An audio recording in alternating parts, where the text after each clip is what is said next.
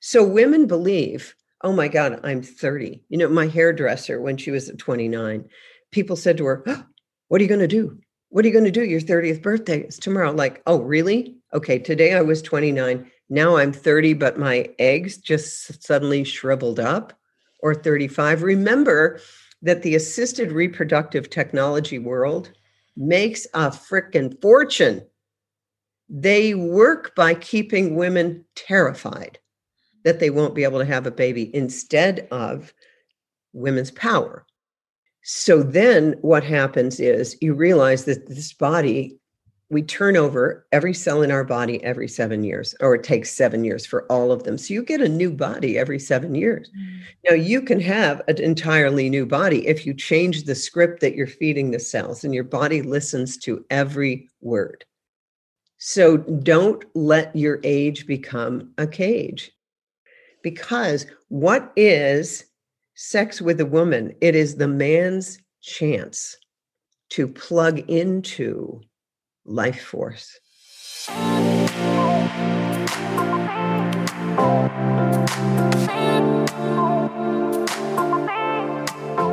Hallo Herz, schön, dass du eingeschaltet hast. Ich bin Nadine Gerhardt und dieser Podcast mein absolutes Herzensprojekt, um dich zu inspirieren auf deinem ganz individuellen Weg zu mehr Fülle, Liebe und Lebensfreude.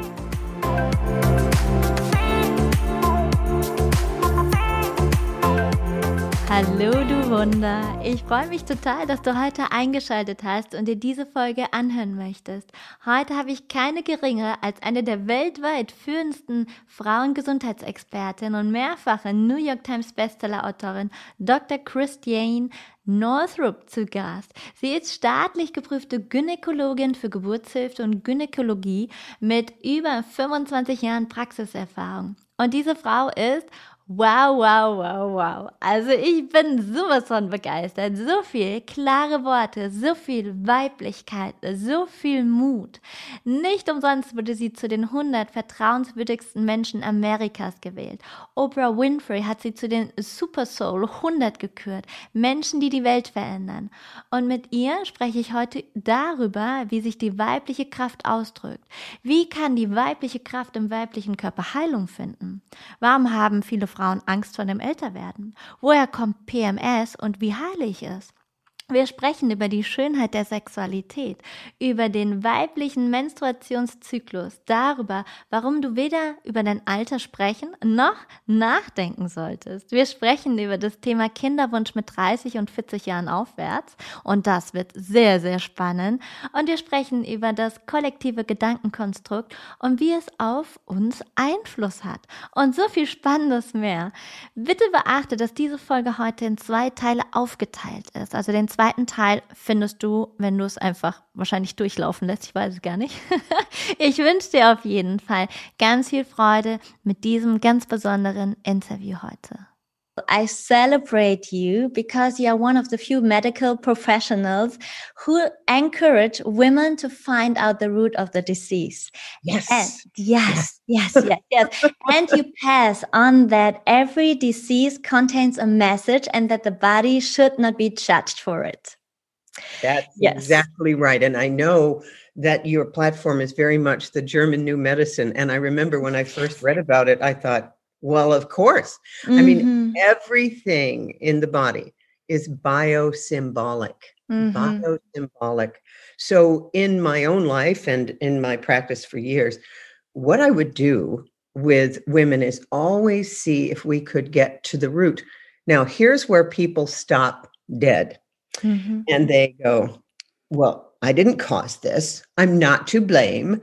And that's an old paradigm. That is the uh, it's a transactional analysis triangle from the 1970s. Okay, so it's victim, persecutor, rescuer. Victim, persecutor, rescuer. And what I say to people, that's the Bermuda Triangle of health. You will never get out of that. If you stick with that, always running for the victim position or running for the rescue uh, position mm-hmm. or becoming the abuser, you'll never heal you'll never heal because healing is not there in that triangle. It is understanding that there is a part of you that is not conscious to your intellect that's running the show. And usually, usually it's an unhealed little child self. Mm-hmm. Eckhart Tolle would call it uh, the pain body, a yeah. semi autonomous part of ourselves that feeds on drama and fear and anger. Mm-hmm. And so mm-hmm. our job is to recognize this. And I always do, no matter what has happened to me ever. And I'm talking about all kinds of things that I write about, you know, a big fibroid tumor that big, a breast mm-hmm. abscess, mm-hmm. nearly going blind in the left eye. I mean, it's not like I haven't had an opportunity to mm-hmm. practice what I preach. Mm-hmm. So everything that happens, including once I didn't want to go to a New Year's Eve party. And I was wondering, you know, my mind was saying, oh, I should. They want me to come, blah, blah, blah, blah, all that. And I was filling the wood stove, and a piece of wood literally, it, you couldn't have, I couldn't have done this on purpose if I tried. Piece of wood literally almost leaps out of my hand and breaks the second toe on the left foot. Mm. Just very precise. It's a big piece of wood. So that's, and it's a little toe. And um, I have a, a, person that I work with, and she said, Well, I think she said, one of the one of the sides. I know the left side is the feminine, the mother, and the right side is the masculine and the father. And um, hands are present life, feet are past life. Anyway, what it was was I was trying to please the woman who was having the party, but it was really a little child part of me trying to please something in my mother. And when you go through life that way, mm. um, you have power. You have the actual power to heal something mm. because you're not, you understand that it happened. You need compassion. You need a witness to say this never should have happened. I mean, many things happen to children that are not okay. I mean, let's mm. just talk about one of the crimes against humanity that I carried out personally, and that was infant circumcision. Mm. With no anesthesia, strap the little boy down on a circumstraint. It's like being, you know, crucified, and then cut off 40,000 nerve endings.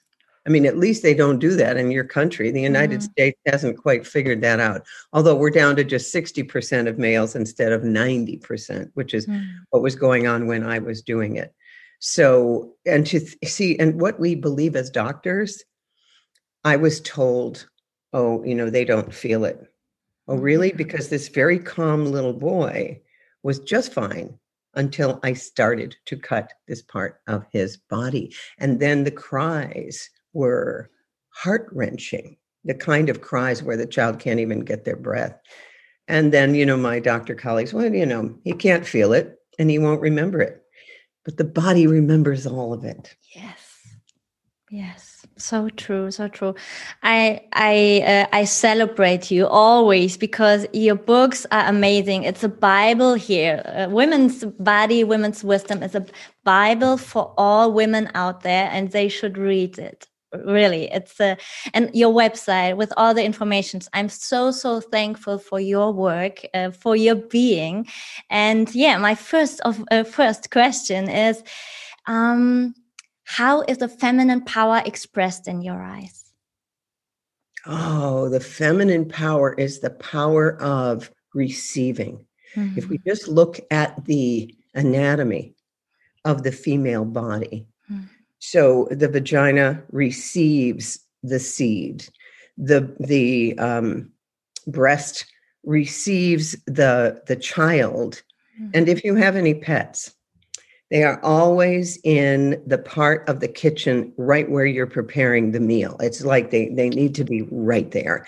And when you if you have a little kid and you're taking a bath, they're in the bathroom. They just have to be there with this nurturing feminine energy. Mm. So, and this nurturing feminine energy has been exploited and taken advantage of and made to feel less than, but actually, it is the feminine energy that has the actual power. So, I want to hmm. give you an example of that. Yes, please. Um, uh, one of um, one of my friends said to her husband, if you get that uh, experimental shot that's going around, I will never have sex with you again. And uh, because she didn't want whatever might be transmitted into her precious body. That is power. Mm-hmm. And he said, okay. Um, and when I had uh, my children, I was married at the time to an orthopedic surgeon, and I said, uh, if we ever have a son, you will have to drill through my body mm-hmm. to circumcise him. It will never happen. Uh, uh, it's it, the feminine power, which we need to see. I think we are actually seeing more rising up on the planet, is to say, no, no, we are here. We are the creators of life. And you don't have to have a baby to be creating a life. We do the the um, birthdays and the decoration and the creating beauty and creating comfort. It's and that ability mm-hmm. brings us pleasure. I mean, I love having in my refrigerator the foods that I know my guests will love. It's it mm-hmm. is a source of pleasure, mm-hmm. just like um, with breastfeeding your child is a source of pleasure. However, if you are not replenished, if you don't have time, as in nature, to rest and restore, you are giving from an empty vessel. And way too many women are giving from an empty vessel because what we have to do as women is we have to say, no, I'm not available for that. And then what happens is people begin to respect your boundaries and they value what you value. Now, one of the things, and I don't know what's going on in your country, but in the mm-hmm. United States, we've had for the past generation what we call the hookup culture, mm-hmm. where um, young people in college go to a party, they drink, they go back to the dorm room and have sex, which they call hooking up. What? So all of the all of the beauty, the spiritual communion that sex is supposed to be, it just becomes um, like having another beer or eating a donut. Well, what I hear now from the people who are like 15, 17, and so on. Mm-hmm. The hookup culture is over. They don't even have any uh, libido. Mm-hmm. They just, they're all friends. They're like cuddling like puppies. And I really believe that what we're headed for right now on the planet is a generation that doesn't procreate, that doesn't have children. Now, there will always be pockets because nature always finds a way. But if women so imagine if you know if i were in college at this point and someone you know just wanted to have a hookup i'd say get out of here. Because what women need to do and we have sold ourselves out starting by the way with the sexual revolution of the mm-hmm. 60s and 70s and i was a young resident in obgyn in the 70s 80s and i saw I was down at the other end of the table and I saw the results of free love and the sexual revolution, and women got screwed. Mm-hmm. Why? Because we have bought the narrative that our worth comes from how pleasing we can be to men, when the truth is the opposite. It is the opposite. Men I'm not talking about narcissists. It's about one in five, by the way. So that's mm-hmm. bad men. They're they're stuck emotionally at the age of 12, and you can never please them. And they're the ones that want a woman who's 20 years younger. I, not those men. Mm-hmm. Good men, 80%, maybe 90, want to please women. And you can tell how much a man loves you by how much he wants to do for you. So, we women, Pat Allen is a marriage and family therapist in her 80s out in Orange County, California. And I love Pat's work. And she says, there are more women with penises and more men with vaginas than ever before in human history. And we do know, by the way, that the sperm count has plummeted in the last 60 years. We have a kind of a anti-life culture mm-hmm. where we put up with GMO crops, pesticides, poisoning of the air and the water. It's kind of a war on the feminine. Oh, yeah. Because we're the ones who protect life. Mm-hmm. And now, this is interesting. You know, we had the Me Too movement, and and I say in both of my revisions of these books, um, these are the post Me Too versions. These mm-hmm. are, um, and Me Too was a very good movement, but it has been co-opted because um, now it's, uh, as one of my friends who works with me in Millions Against Medical Mandates, that group, uh, she says now it's Me Too, but not you. So we're now at this this now moment. We're seeing women all over the planet with menstrual problems, and the menstrual cycle is our primary connection with creativity, with the phases of the moon, with the tides, and all of that. Well, suddenly, when you see women all over the planet, uh, and including, by the way, case reports of 16 month old baby girls passing clots Houston, we have a problem. This is literally, I think, an enormous wake up call now for women to say, we're not having it. And the first way that you say we're not having it is you say to the men in your life, if you get that experimental biologic weapon injected into you, I will not have sex with you. Because what is sex with a woman? It is the man's chance to plug into life force, life force. And good men actually are more interested in pleasing a woman than they are their own pleasure. So you can always tell a good man he wants to please you. And we women, the ones with the testosterone levels need to learn how to receive. And I personally learned this lesson very, very well when I learned Argentine tango. Um, obviously, with COVID, we haven't had any dances in a while. I do hear, by the way, that the tango in Berlin is amazing. Thanks for the tip. That's good.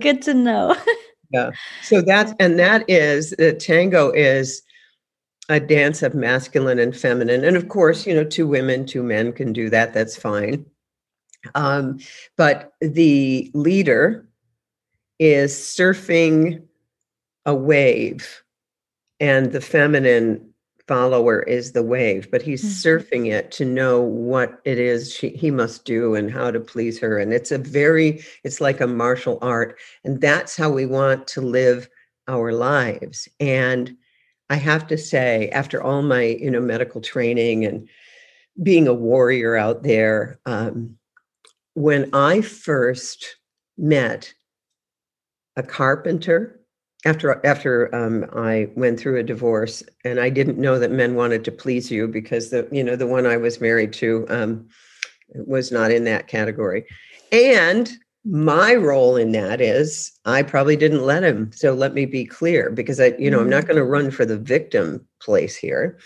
but when I met men who wanted to to please me like they would get the job done a, a tree fell on my roof of the garage and I'd never had anyone, any carpenter who actually came, got the job done, did it well, and finished the job. And then I began to attract men because I was suddenly, I had a new lens, as it were. I also feng shuied the whole yard and found out that I had a lamppost that was down. The, the lamppost literally was lying on the ground in the helpful people um, helpful people and travel area of the what the feng shui bagua of my property. So I put up a new lamppost and then things began to change. Now, in a way, this is like the German New Medicine, uh, but but um, as above, so below. Mm-hmm. You know the uh, Hermes Trismegistus. Um, so when you change inside or you change something outside that affects you, then everything changes. It's all symbolic and it's so fun to live that way instead of, okay, here's what women do. Oh, I'm having hot flashes and I've got vaginal dryness and my sex life is over and you know the best my best years are behind me and nothing could be further from the truth. Mm-hmm. The best years, I mean okay, the science is this women in their 60s and 70s are having the best sex of their lives. Probably by then because they have learned to they've learned to allow somebody to um that's my cat. How sweet is it? Hello, Kitty. You know, she comes in. I'll show you her. This is this is Tess. She's oh, a Siberian. Oh, that's yeah. a beautiful one. Yeah, wow. She's lovely, but she's the she's a rascal. Okay, With a lot of hair.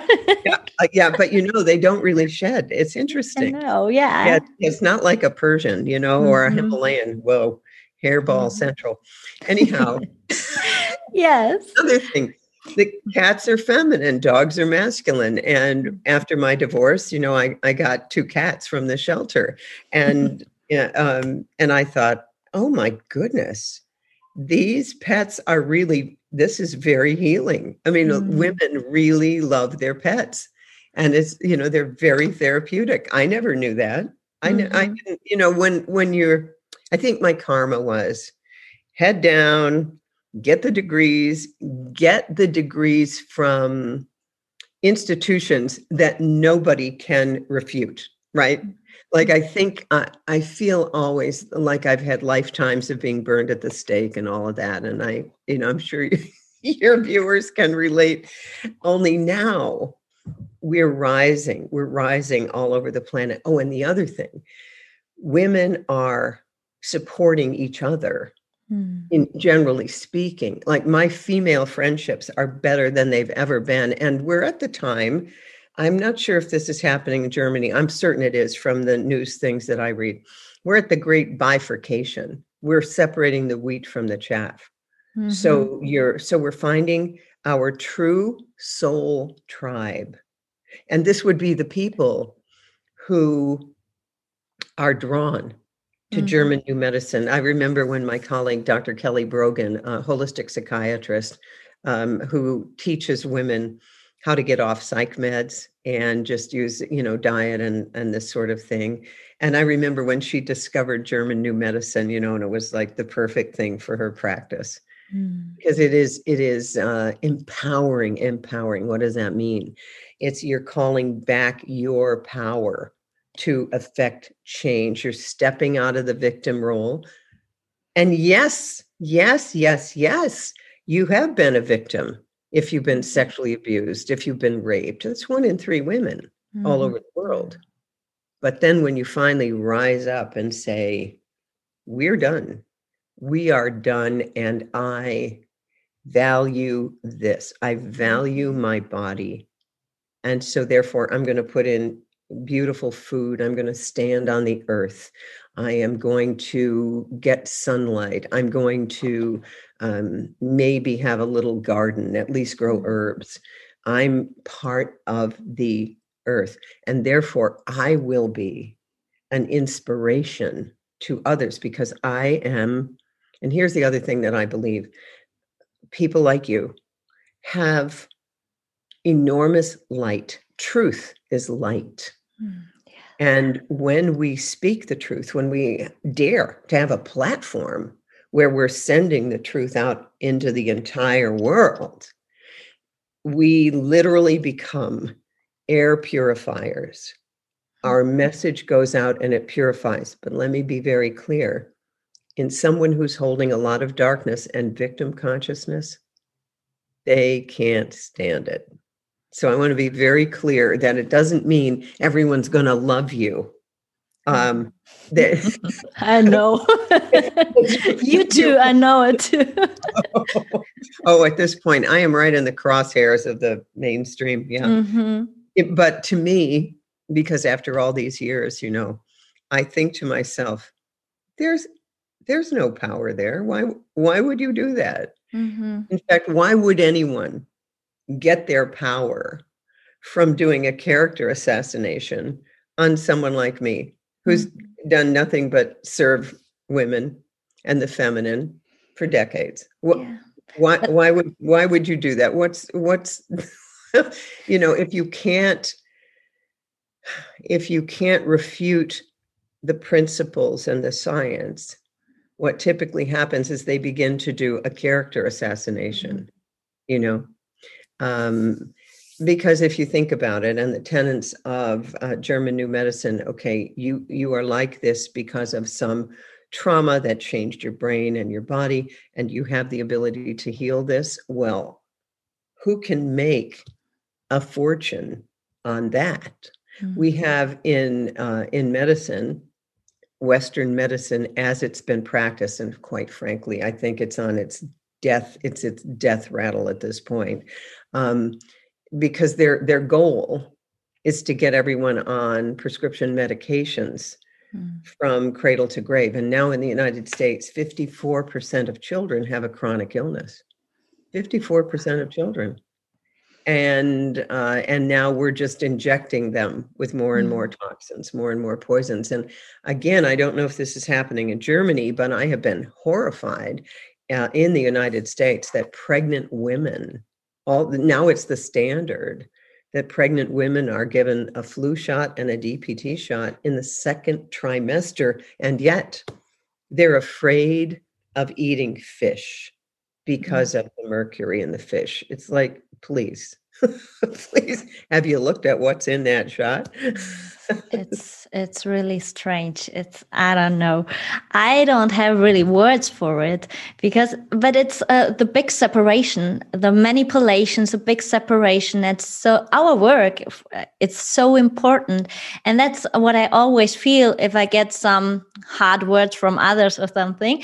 It's like okay our work is so important and it's the pain of of the people who comes out yes, yes. so that's why i always say to me okay it's yours it's not mine. Yeah. Yeah that that's exactly right because um you know robert fritchie who runs the world service institute and uh, teaches healing with divine love he taught me that um, divine love is a toxin to toxic people and he tells the story of being in a uh, qigong uh, uh, dojo, mm-hmm. and there was this guy who was really abusive to the people learning, and especially children. And so Bob went in, and he's a qigong master, and he just literally put his hand up to send divine love to this guy, and he literally fell into the back wall. Whoa. so we need to remember that our light, our love, our compassion is power.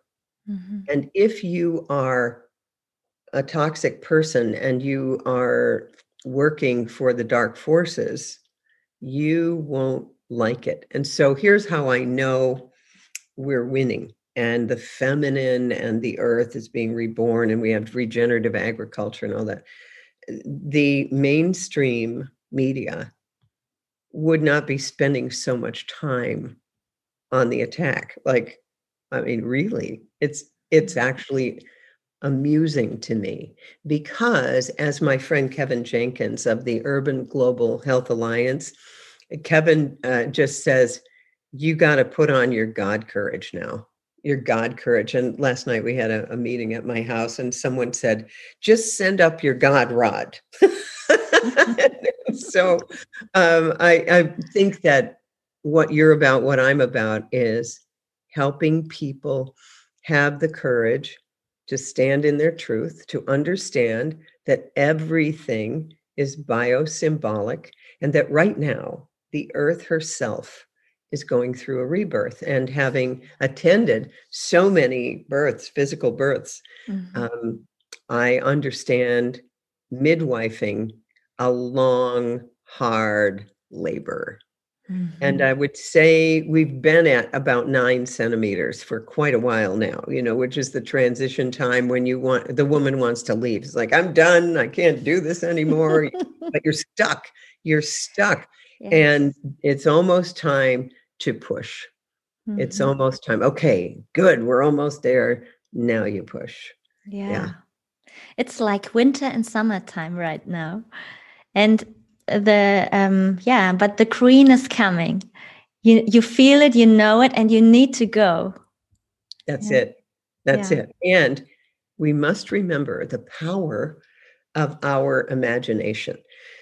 I follow a spiritual teacher in England named uh, Michelle Fielding. I love her work. Mm-hmm. She said, right now we're at um, 55% light on the planet in humanity. We need to get to 60%. That's not mm-hmm. much, that's only 5%.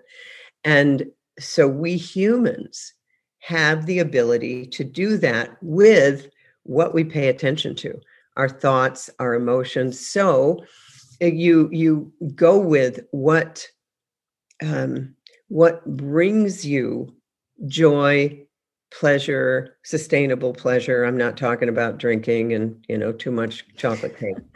Um, and uh, we can easily easily reach the tipping point. Your neighbor might be five five percent you might be a hundred percent but if your neighbor has a revelatory dream like my group on on facebook we would share our our dreams and many many people were having the same kind of dreams that mm-hmm. uh, you know something wonderful is coming. Then a, a, dream that you wake up from you know in the middle of the night um, can increase your vibration. Or if we do if we do those global meditations i met a woman last night a meteorologist. She follows the schumann resonance and the schumann resonance is the electromagnetic field of the earth that is connected to human emotion.